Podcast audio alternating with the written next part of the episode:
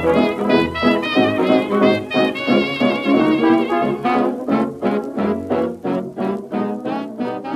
Hello，大家好，我是 Gary，这里是 The Overtime，今天就来聊聊底特律活塞队的 Jeremy Grant。首先还是来报告一下他的生涯数据。上个赛季来到职业生涯的第七个赛季，却已经效力过四支球队，前后顺序分别是费城七六人、奥克拉荷马雷霆、丹佛金块队以及底特律活塞队。生涯的前四年，严格来说并没有受到球队的重用，而是在第五年的雷霆时期。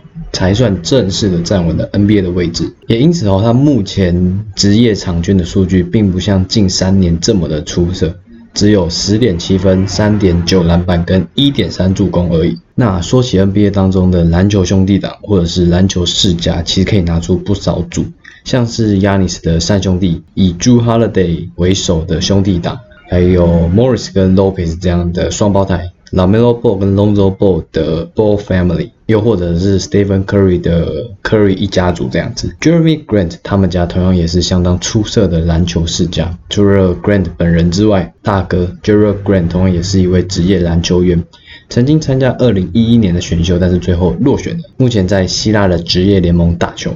二哥 Jerry Grant 就稍微幸运一点，曾经在 NBA 效力过五个赛季，前后也是分别效力了四支球队。那表现最好的是在2017到18赛季的公牛队时期。目前仍在欧洲的职业篮球发展。除了 Grant 三兄弟之外呢，其父亲与叔叔都是 NBA 的篮球员。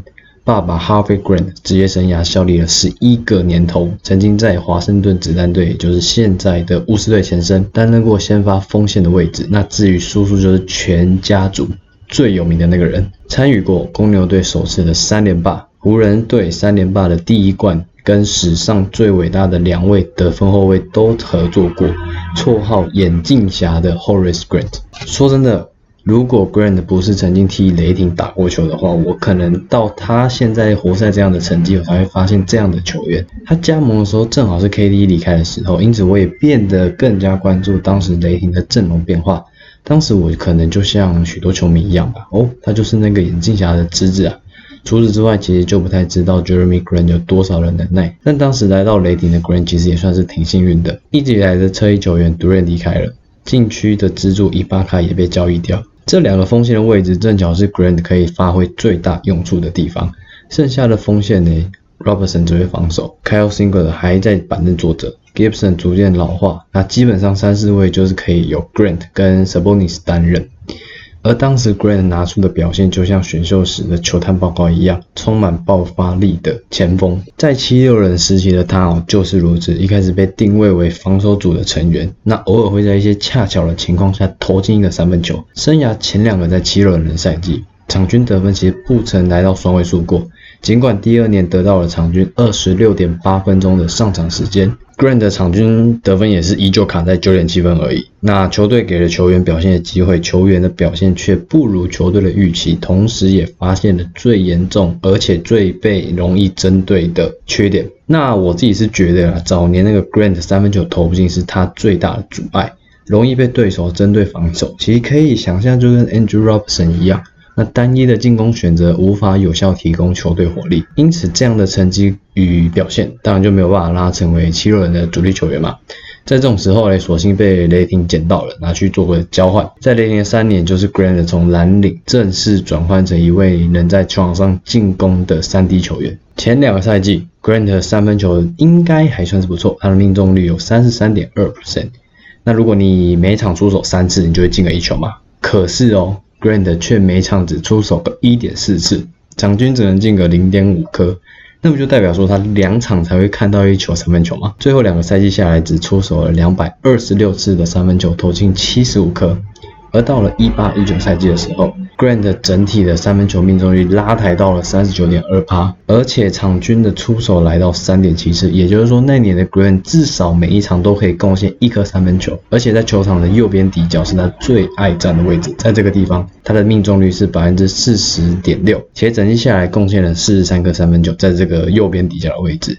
曾经处于淘汰边缘的 Jeremy Grant 总算是在雷霆救赎了自己的职业生涯。经历了雷霆大改组的时代后 Jeremy Grant 也是被雷霆交易走的那一位，但雷霆将他交易到的是整体阵容更完整的金块队，在这一支已经确立未来蓝图且有机会冲击总冠军的球队，Jeremy Grant 在场上的定位开始发生了重大的改变。最重要的是，就是他从先发调到了板凳，得分的工作有 Murray、Yokic，组织全权由 Yokic 负责，篮板由 p l u m l e、Yokic、m i l s e 他们可以掌握。顿时之间，Jeremy Green 似乎只需要专心做好接球、进攻篮筐，专心盖火锅，努力把握每个空档就够了。尽管球权的减少让 Grant 的整体数据看起来下滑了一点点，但重要的是哦，Grant 的三分球质量并没有因此而受到影响。上场时间减少，但相似的出手数却有着相同的三分球命中率。去年休赛期间啊，Jeremy Grant 果断的拒绝执行他那个年年仅九百万的球员选项。因为他知道自己的能耐在哪里，他当然也希望自己成为一个球队的主力。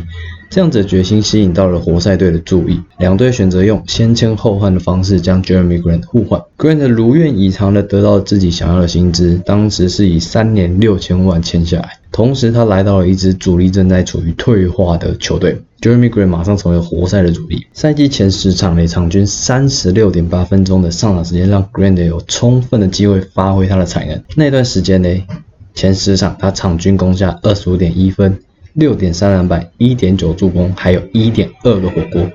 虽然战绩仍是胜少败多了，但他还是迎来了不少的成长。整个赛季他打完脚出的成绩是二十二点三分。四点六篮板，二点八助攻，还有一点一个火锅。虽然最后还是进入了年度最佳进步奖的决选名单，但其实看得出来，哈，生涯新高的三十三点九分钟上场时间，高达二十八点五的使用率，其实让 Jeremy Grant 在季末的时候球场表现就有点疲软，甚至还有出现一些伤势的状况。那今年应该可以算是 Green 的丰收年了，他领了生涯第一份的大笔薪水，找到了能让自己发挥更多空间的球队。最终甚至还入选了决选名单跟美国代表队。虽然我在写稿的时候，Grant 就是触发了健康与安全条款，但好像最后还是幸好是阴性啊，所以他应该还是有很大的机会可以去东京走一趟这样子。目前的 Grant 拥有不错的自主进攻能力。不错的体态，加上可以进步的运球，让他能一路从外线杀到禁区完成进攻，而越来越稳定的三分球，同样也是让自己成为球场上的威胁。原本就很擅长的护框能力了，也没有因为多花精神在进攻而减弱。这个赛季就是给 Grant 磨练自主进攻的机会，而我觉得他有成功做到。因为如果下个赛季活塞真的选了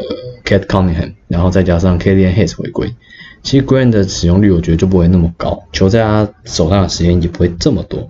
那要练到自主进攻的时间，那就会相对减少。很高兴哦，其实可以看到 Jeremy Grant 长到现在这个样子。那未来其实，在球队的配置上，我觉得他不会因为缺乏进攻而被分配到只是接应的角色。而且我看新闻说，活塞并没有要打算交易 Grant 的打算，所以我觉得未来他应该就是可能会长久待在国赛队这样子。好了。以上就是本集的节目。虽然说这集没有太详细的描述 Grant 了，但主要就是跟大家讲讲一下他的转变，以及自己对 Grant 的期待。毕竟他是曾经待过雷霆的球员嘛。那如果你喜欢这样的内容，欢迎留言告诉我哦。不要忘记到 IG 追踪底 Overtime 评价给我们五颗星，留下你的评论，再推荐给你的朋友。下次见了，拜 more or less. Well, here's something that you didn't know.